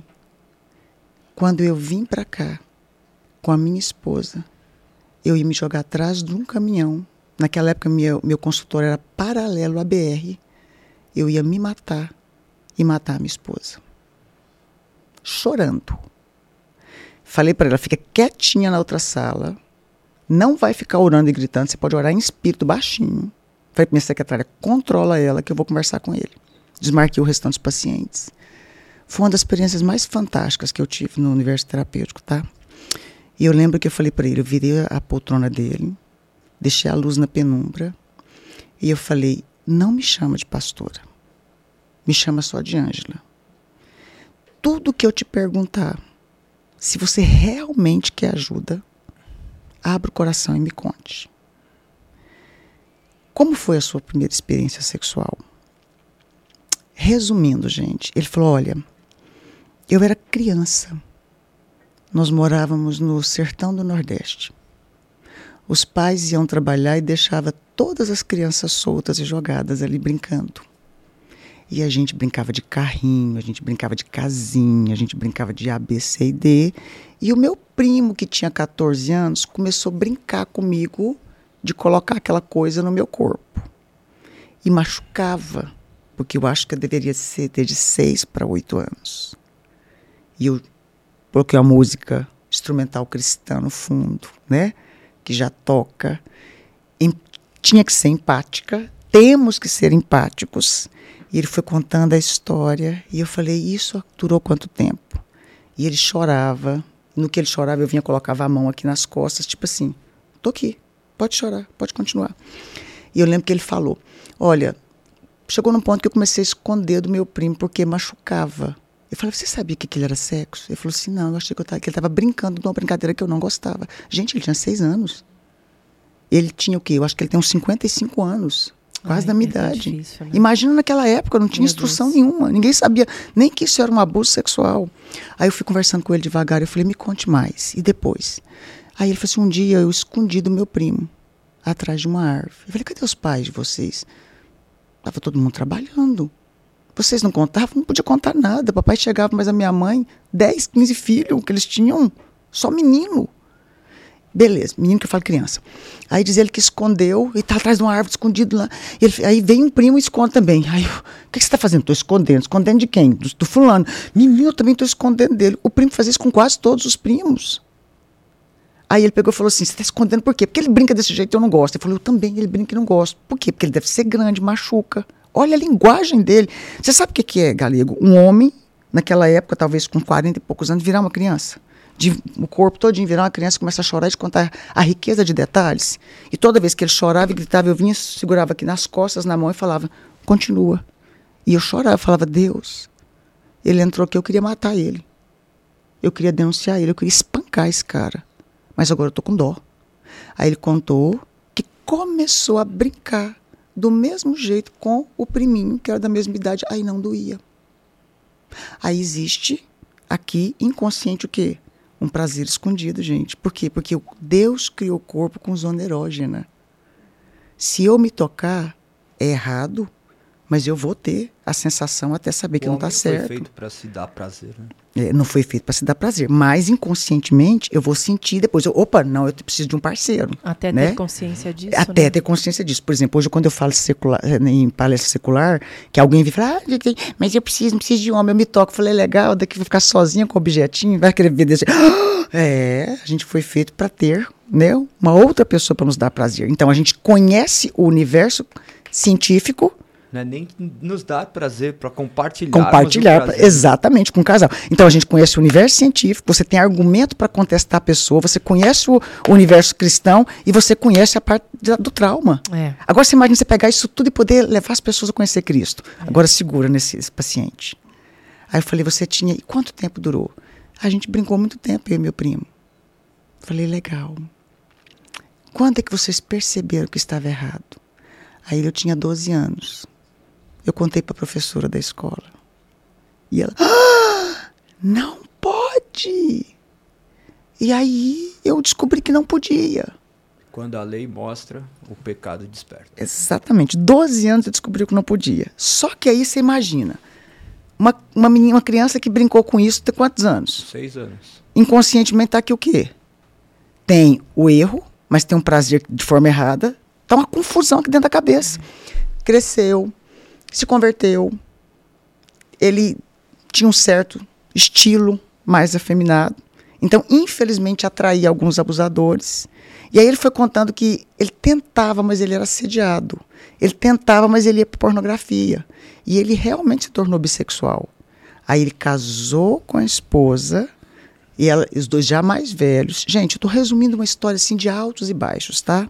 E na verdade, quando aconteceu de ter envolvido nessa história, tida como pedofilia, foram os dois meninos de 14 anos que, percebendo a história, que é bem pesada, eu não vou contar, também colocou ele num, numa história que acontece. Resumindo, ele terminou e falou assim para mim: A senhora vai chamar a polícia? Eu falei: Não. Isso tem tantos anos. Nem sei quem que é a pessoa. A senhora vai fazer o que agora? Deus deve me odiar, né? Eu falei, não, Deus te perdoa. Por incrível que pareça, eu tô te odiando. Eu tô com nojo de você. Mas Deus te perdoa. Ele falou assim, mas ele me dá outra chance? Eu falei, dá. Só que porque tem essa história, tem todo o problema, você vai ter que se policiar. Aí você vai para a parte da ciência. A misericórdia. Com né? isso, com aquilo. Tem a graça, tem a misericórdia, e mas a não fique sozinho com criança, não fique sozinho mais com adolescente. Você mostrou todos os riscos. Ele se tornou paciente meu por mais ou menos um ano. Ele e a esposa. Lise, que processo. Orávamos junto, trazíamos a palavra ele foi perdoando as pessoas envolvidas. Eu falei: Você gosta da sua esposa? Gosto. Quando é que você tem brecha que você pensa em pornografia ou em homem? Quando ela não cuida de mim. E por que, que você não cuida? Porque eu tô com raiva dele. Eu falei, então é o seguinte, para proteger ele, você vai ter que cuidar dele muito. E o filho, não deixe ele sozinho com o filho, porque tem um risco, tem, né? Tem. É ser humano. Uhum. Então, a gente protegeu esse casal, essa família. E ele falei para ele, você não pode ter celular com, com Wi-Fi. Por quê? Porque você é tendente à pornografia. Eu cuidei deles um ano. Hoje eles moram em outro estado, tiveram um excelente resultado. E se eu fosse contar para vocês, gente, história, eu tenho paciente que é filha e neta do próprio pai, que foi vítima de um abuso. Como é que eu vou perdoar esse monstro? Esse realmente ele errou. Poxa, que coisa, né? Você gosta da vida? Gosto. Então, se tem uma coisa boa que esse monstro na sua cabeça fez, foi você. Você gosta de viver? Gosto. Então agradeça porque ele fez você, ele tem uma história. Vamos torcer que Deus encontre essa pessoa e é mude essa história. Humana, né? Exato. É. Depravação humana. E se, se o homem entendeu quão ruim ele é. Né? Meu Deus, ninguém. Oh, gente, sabe o que eu falo? O que eu falo para os pacientes? Todo mundo tem um monstro dentro de você. É, e não tem coragem Basta cutucar. O mal em potência, né? Exato. Só se manifestar o ato. É. Por exemplo, vamos pôr nós três aqui, vamos pra rua. A gente conhece Jesus, é apaixonado em Jesus. De repente, se você sabe. Não precisa ser nem na rua, aqui mesmo. É, só aqui tocar mesmo. em assunto que ninguém gosta aqui é. já. Mas vamos pegar aqui, ó, com o filho. Vamos supor, a gente na rua com os nossos filhos. Vamos supor que matar não seja pecado. Presta atenção na fala matar não seja pecado, que não vá ter consequência. Vão tentar matar o seu filho. Você não vai ter uma força monstruosa que você protege seu filho? Claro. Aí o que eu falo para os pacientes. Se sabendo que já é pecado, a gente já tem essa força. Exata, gostei. Foi mais corajosa do que eu. Então, é. o que, que acontece? A gente tem um monstro dentro da gente, basta é. cutucar. E esse universo de ter ido para o universo terapêutico, de poder tratar a parte de uma pessoa que sofreu adultério, abuso sexual, N problemas né, da alma humana, do povo, das pessoas, podendo olhar no lado científico, puxa para cá o acolhimento que só Cristo faz, de poder ouvir a pessoa sem julgar, sem condenar. Na, sabe o que eu lembro muito do universo terapêutico? Às vezes eu estou lá né, escutando a pessoa sendo condenada, criticada, contando a história. Eu lembro de Jesus olhando e falar: aquele que não tem pecado, atira a primeira pedra. Tipo assim, você escutou o que eu acabei de contar? Eu falei: escutei. E aí? Eu falei: então, né? Todo mundo tem esse monstro, vamos resolver? Aí a gente sutilmente leva a pessoa realmente a conhecer que eu preciso de Cristo. É, a nossa natureza, como o Galego falou, realmente ela é terrível, né? Se a gente colocar no telão nossas 48 horas de nossos pensamentos, todo mundo aqui vai estar cancelado. Exatamente. Que é uma realidade. Só que a gente Nem o pai tem... e a mãe trocam ideia mais com a gente. É, Exato. só que a gente não tem coragem de falar não. o que realmente a gente pensa. E nós precisamos ter domínio próprio, nos controlar e saber o que é certo e o que é errado. O que nós não temos só mediante o Espírito. Só é, mediante a graça do Senhor mesmo para nos dar isso, né? Mas a realidade é que nós carregamos muitos traumas. E além da nossa natureza ser muito pecaminosa, uhum. nós carregamos traumas.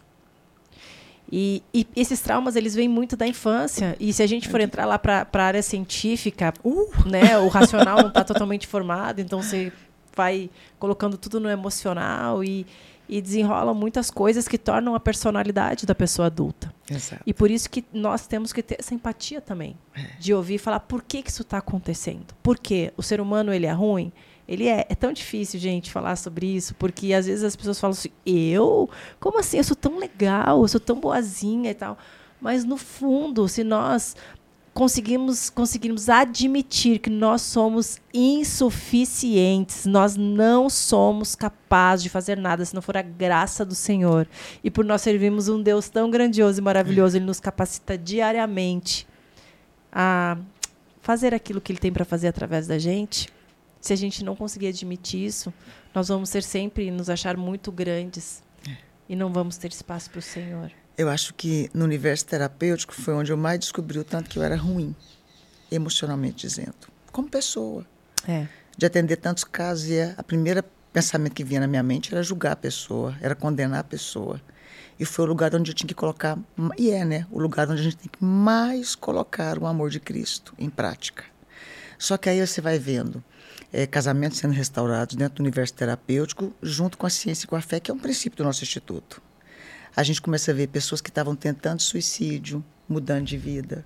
A gente eu lidei muito com paciente suicida que tem um julgamento cristão de que suicidou vai para o inferno. Mas quando a pessoa suicida num curso no surto psicótico, onde eu estava dentro do consultório atendendo uma família, três filhas e uma mãe, que tinham perdido o pai, assassinado dentro de casa. Ai, que difícil. E o pai cristão. A família toda cristã.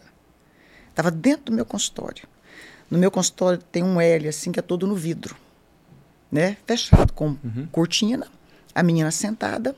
Naquela época, esse consultório que eu tinha naquela época, né? É, ele ficava no mezanine, em cima do terceiro andar, que tinha uma pracinha, e de cá livre. Nessa época, ficava no terceiro andar. E eu me lembro que eu atendendo essas meninas, conversando, né? E elas com muita mágoa de Deus, porque levou meu pai precoce Aí você tem que trabalhar essa mágoa de Deus, né? Você está praticando o evangelho dentro do universo. Você conversando com a mãe e tal. De repente, gente, tinha uma construção nesse mezanine. Sabe quando a obra começa a mexer com um, um, um cimento, sei lá o que, dá um estouro? Uhum. No que deu o estouro, galego. A menina que estava dentro da casa, na hora que o pai foi assassinado com um tiro, acionou o gatilho.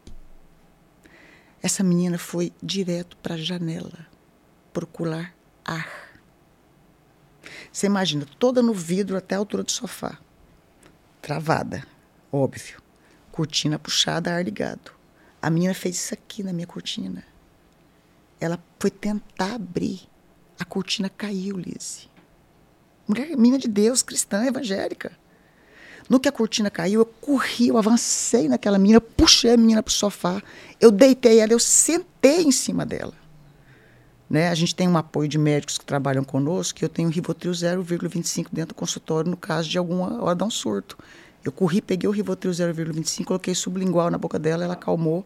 A mãe, quietinha, estava só orando, Senhor. A mãe, eu nunca vi uma mãe firme. As duas irmãs correu, falei para tira o sapato da sua irmã, tirou. A outra ajoelhou, abraçou a irmã, deitou em cima da irmã. E eu falei, falei para ela, segurei ela, falei, calma, respira, filha, solta o ar. Pai, Deus, por quê? Por quê? Por quê? Gente, eu fiquei em choque aquele dia. Eu passei cinco horas com elas dentro do consultório, eu não soltei nenhuma. Ela teve um surto psicótico dentro da sala. Se fosse aberta, ela tinha pulado. E aí a gente, como religioso de plantão, ia falar o quê? Ixi, foi direitinho para o inferno. Ela não viu o que ela fez. Você imagina, escuta um touro. Eu lembro do meu pai sendo assassinado na minha frente. Mataram meu pai, eu vi o meu pai ensanguentado. Eu escutei agora. O que, que ela fez? Ela caçou um ar. Sentei, acalmei. um trauma, né? Um trauma fortíssimo, um trauma. né? Gente, o consultório da gente que é cristã é diferente. A gente bota um hino ali, a gente senta um pouquinho, aí ela acalmou. Mas é isso que falta, né? Conciliarem a, a fé com com ensinamentos da própria fé, não é nem relacionar a fé com a ciência, a fé com a fé. A fé porque a, a Bíblia se que tornou, os cientistas pegaram, se, se né? Tornou, se tornou um, um livro místico onde as pessoas acham que você tendo uma Bíblia aberta ali, o demônio não vai é... não vai investir contra a sua casa. Ou que você vai ler um salmo e vai, tá vai sair. É.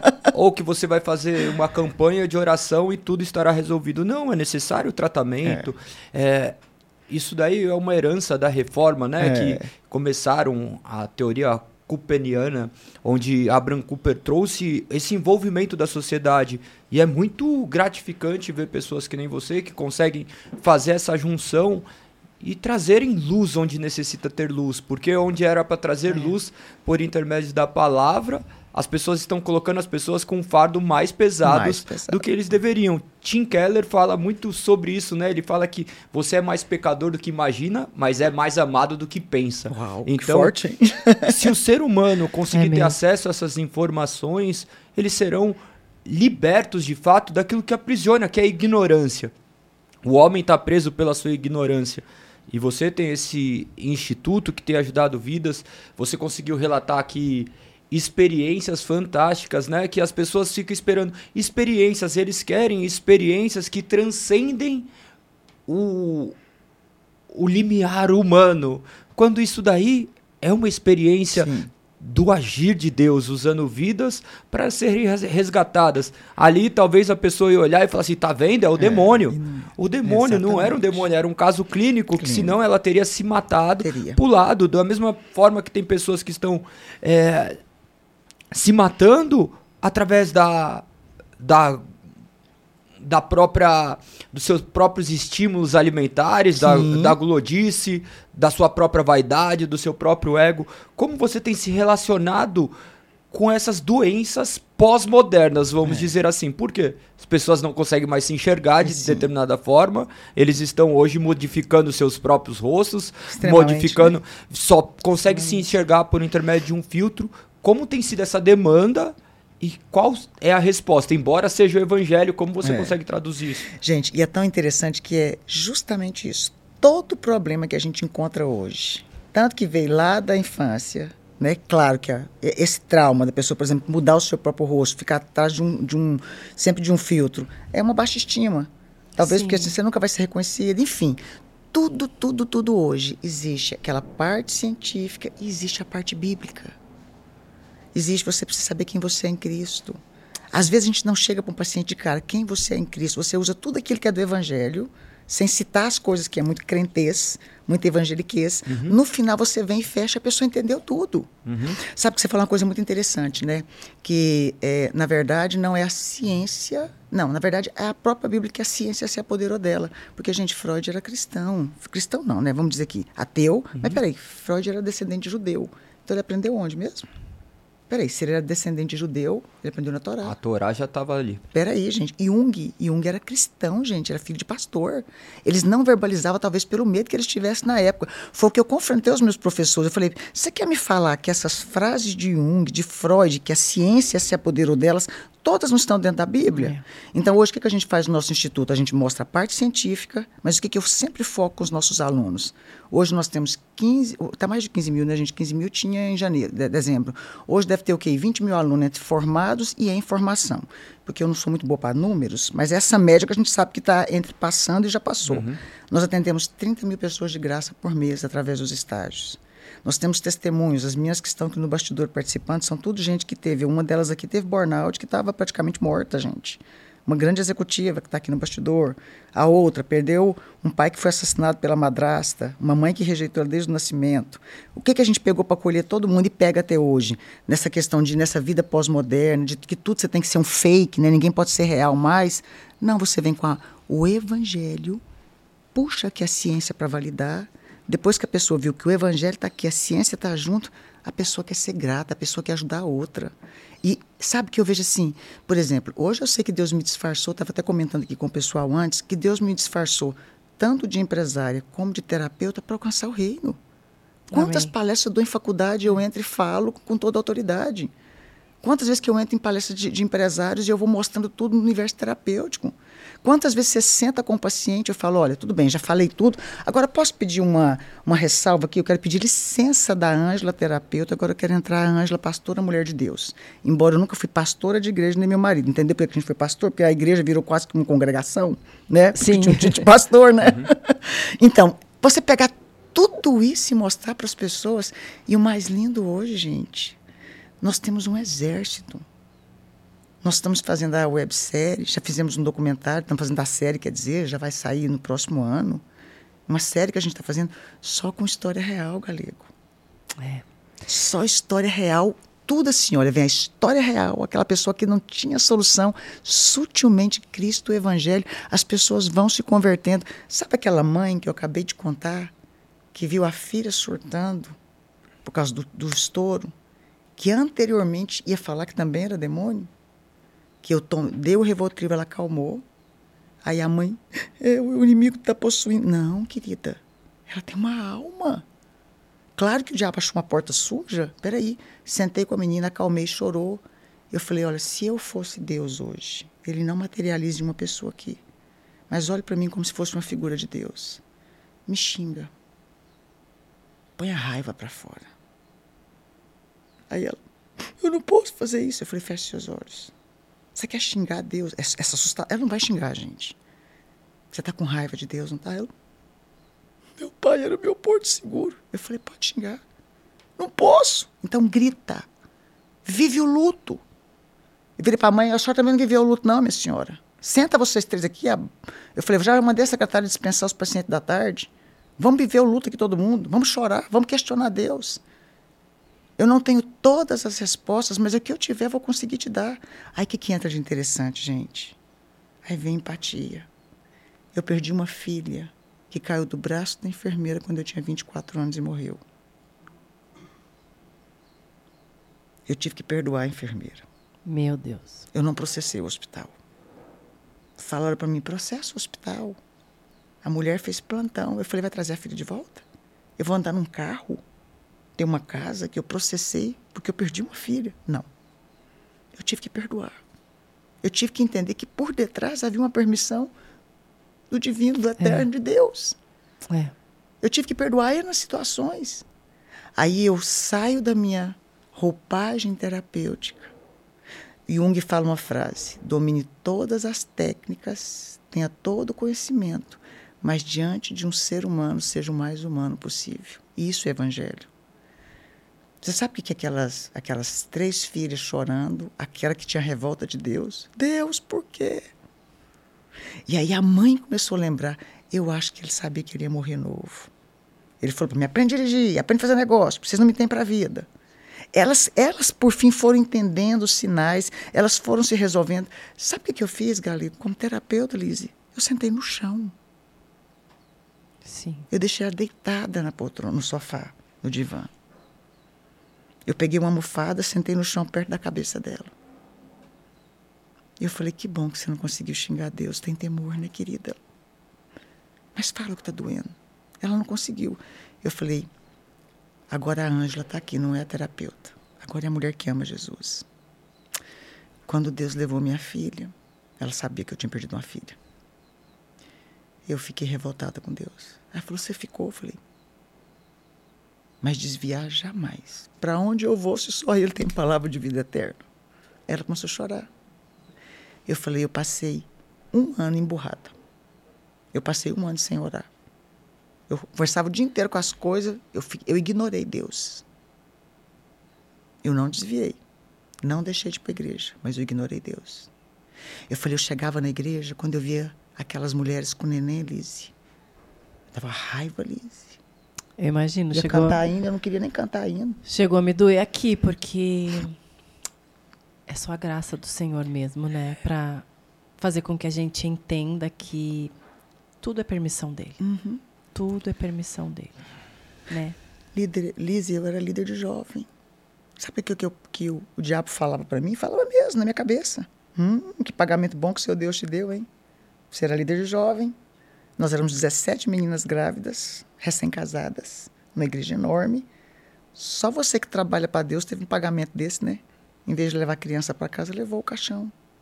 Eu quase fiquei louca. Nos três dias depois que passou da morte, do sepultamento da minha menininha, eu escutava choro dentro de casa. Você não tem noção. Só que eu comecei a contar isso para quem? Para ela, porque eu já estou ressignificada. E ela começou a chorar. Eu falei, você sabe que aqui na igreja, querida, e vi aquelas, vamos apresentar a Vitória, a não sei o quê. Eu ia para o banheiro, eu mordia a língua para mim não chorar, porque eu queria apresentar a minha filha Letícia, que tinha morrido e caiu do braço da enfermeira dentro do hospital. Aí eu falei para ela, eu tenho um problema de saúde, eu tenho problemas de disfunção hormonais até hoje. Jesus nunca me curou. Eu não posso ter filhos sadios e perfeitos, mas eu tenho três filhos sadios e perfeitos. E a Letícia nasceu sem cálcio, sem glicose. Ela nunca ia andar. Ela ia vegetar numa cama. Aí ela começou a chorar. Eu falei, então, Deus tem maneira de entender. Aí quando eu contei a minha história para ela, aí ela sentou e falou: Isso passa? Falei, a gente sente saudade. E aí a gente começou a conversar. Peraí, aí eu entrei com a parte que eu conhecia da ciência, ok? Entro com a parte da fé, acolho e fica mais leve. Essa mãe, gente, terminou ali o consultório. Na época eu não tinha instituto ainda. Depois, com tanto das pessoas pedirem, onde é que você estudou? Eu falei, mas se eu mandar o povo para lá, e se eles não tiverem o mesmo argumento que eu tive com os meus professores na época? E também tem muitos anos, foi 20 anos atrás, então nem existe o instituto mais. Aí foi quando Deus me deu a ideia, um sonho, um projeto de criar um instituto, né, pegando toda a parte científica validada, respaldada e incluindo a parte cristã. E o que não deu para incluir, ó, Lacan pensa assim, fulano pensa assim, isso é um problema dele, eu não concordo nos meus princípios, né? Aí vamos pegar aquele versículo da Bíblia, né, que fala assim, olha, examinai todas as coisas e retém o que é bom. A gente pegou e começou a criar um exército terapeuta a mãe dessa menina que um dia foi a minha paciente, hoje é terapeuta do instituto. Olha. Qual que é a área que ela é especializada? Luto. Luto, é. A menina teve um filho, casou e hoje ela colocou o nome do menino de quem? Quando ela ficou grávida, ela falou para mim assim, ó, eu tô, ela passou a me chamar de tia, tô grávida. Eu falei, olha, vou te falar uma coisa, eu não sou profeta não, mas eu tô sentindo que Deus vai te dar um menino. Eu, ela falou assim: se for um menino, eu vou colocar o nome do meu pai. Eu falei: nossa, como vocês vão honrar a memória dele? Foi o menino e tem o nome do pai. Curadas para curar. Né? Exatamente. Né? Curadas para curar. E você tem um trabalho lindo. Temos. Assim, a gente às vezes procura milagres, né? É. E sobrenaturais.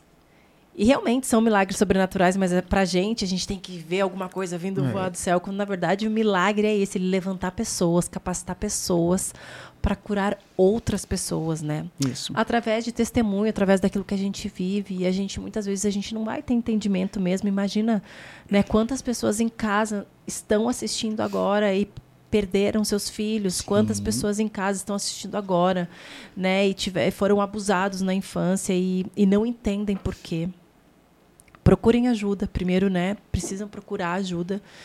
E também para entender como lidar com os traumas no dia a dia. Eu falo que a Bíblia ela é suficiente para gente, Exato. mas nós precisamos muitas vezes de ajuda para interpretá-la, ajuda diária para que a gente continue de pé, né, Ângela? Você tem um trabalho lindo, eu te acompanho toda manhã lá. Você coloca, imagina, 5 mil mulheres, 5 mil pessoas na sua live. Minha o paixão. quanto edifica a vida dessas mulheres, dessas pessoas que estão lá, sabe o quanto Deus te usa. E este instituto que você tem, que pessoas podem ser eh, atendidas gratuitamente, né? Então, quem precisa de tratamento também, depois entre no Instagram da Ângela, porque tem lá, é na sua bio que tem É. lá, né? Na bio a pessoa cadastra, faz uma ficha de uma pré-anamnese, vai para o time do estágio, lá em Goiânia. As meninas selecionam de acordo com aquilo que é o TCC dos alunos, que a gente incentiva muito o seguinte, escreva a sua própria história. Ah, sim. Né? que- Onde mais machucou você, com certeza você vai se tornar especialista. Olha que Verdade. forte. É forte, é forte. Aí a gente separa, atende essas pessoas, eles têm quatro atendimentos gratuitos. Olha que legal.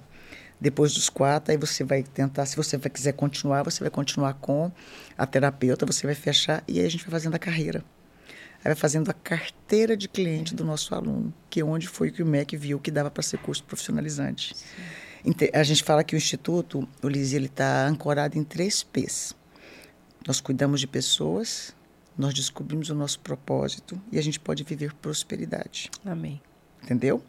E a gente trabalha com a ciência dos três P's, que é a psiquiatria, a psicanálise e a psicologia, mais a cereja do bolo, que é a fé. Amém. Amém. Que trabalho lindo, Ângela. Parabéns. Já quero ler os seus livros. Esqueci de trazer, meu Deus, vou mandar tudo para sua casa um kit. Eu vou te cobrar. Eu quero ler os seus livros.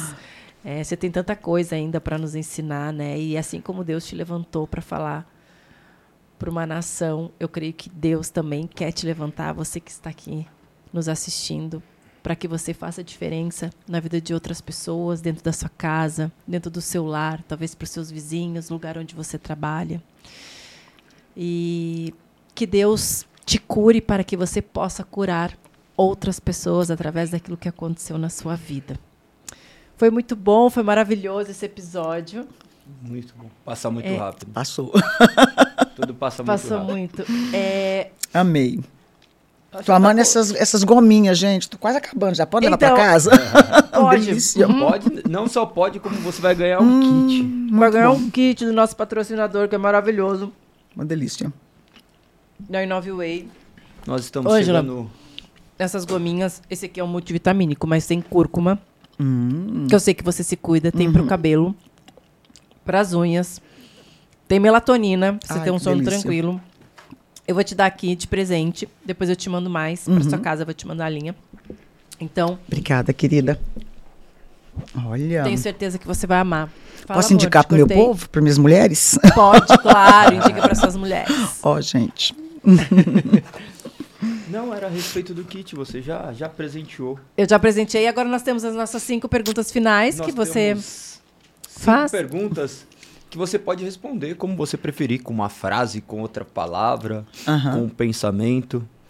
Aquilo que lhe parecer mel- melhor ao momento. Ó, bem A pri- terapêutico. Hoje você está do outro lado, então. É. A primeira frase, a primeira palavra é escrituras. Base de tudo. A segunda, fé. Meu motivo de vida. Graça, Cristo, sempre. Cristo, Meu tudo. Minha razão de viver. Meu Deus, propósito de vida. Ai, minha maior paixão. Glória a Deus. Amém. Amém, amém. Ângela, a gente sempre termina aqui orando para as pessoas que que estão nos assistindo, Sim. né? Para as pessoas que estão conosco e para vocês também colocarem nos pensamentos de vocês aquelas pessoas no qual você quer orar, naquelas pessoas no qual precisam realmente de uma oração, precisam de mudança, de transformação. Primeiramente começando por nós, porque todos os dias nós precisamos ser transformados. Então, amor, você termina orando, Termino, por favor, para essas termino. pessoas que estão em casa. Quero te agradecer imensamente. Gente, não deixem de acompanhar a Ângela, ela é uma bênção. Ela faz live todos os dias, 8, 8 e 1 de segunda a sexta. Oito Tem e quatro um. anos. Gente, de segunda a sexta, imagina quatro anos. Olha o comprometimento que ela tem conosco. Inclusive quando tá de férias, tá? A família já sabe. Tem que ter horário? Tem. Olha o comprometimento com o Senhor, né? Em edificar as nossas vidas, aquilo que Deus derramou sobre a vida dela. Obrigada, Ângela. Foi maravilhoso. Tenho certeza que vai edificar e vai falar com muita gente. E é para isso que o. Senhor nos chamou. Sim. Então, você de casa receba essa oração e saiba que grandes coisas Deus também quer fazer na sua vida. Ele precisa que você realmente creia de todo o seu coração e seja obediente àquilo que ele nos deixou. Amém. Olha que maravilhoso. Creio que talvez durante esse episódio você já tenha orado. As pessoas não conseguem compreender que oração é você entrar em, em contato com, com Deus, com o divino, por intermédio de pensamentos, de coisas que nos acontecem no dia a dia. Talvez você seja uma dessas pessoas com histórias semelhantes às quais foram contadas aqui. Mas eu pediria que você, onde estivesse, tirasse um momento se sentisse à vontade para fechar os olhos ou orar de olhos abertos, não importa a forma, mas se conecte com Deus, clame a Ele, pois Ele se inclina para te escutar, e assim a palavra diz, e nós cremos que isso é, é a verdade insondável aos olhos humanos. Então, tenho certeza que Ele irá escutar essa sua prece feita. Talvez de um lugar simples, talvez vinda de uma pessoa que se julga pior das pecadoras, talvez a pessoa que tenha cometido milhares de atrocidades e se julga imerecedor desse amor. E ele veio justamente para isso, para aqueles que jamais mereceriam esse amor. Obrigado, Senhor Jesus. Nós estamos aqui para glorificar teu santo nome. Nós pedimos por todas as pessoas que terão acesso a essa palavra, a esse conteúdo, Senhor. Obrigado por usar essa sua serva. Obrigado por usar todas as circunstâncias para que o seu nome seja glorificado.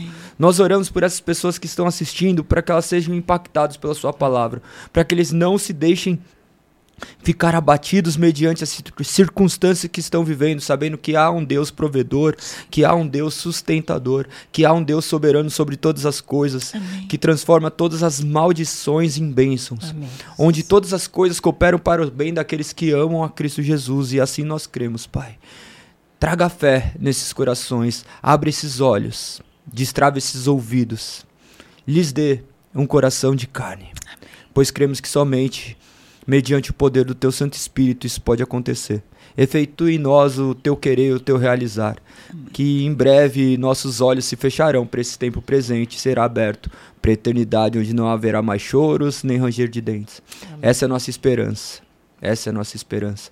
Nós cremos no seu suficiente nome e te louvamos em nome de Cristo Jesus. Nos guarde, Pai, de todo mal. Amém. Amém, amém. Amém. Ó, não deixa de comentar aqui embaixo o que, que você achou de- desse episódio, qual foi a parte que mais tocou, o que você realmente precisa de transformação na sua vida, deixa nos comentários aqui embaixo. Compartilha com quem você ama e com quem precisa ser edificado através desse episódio.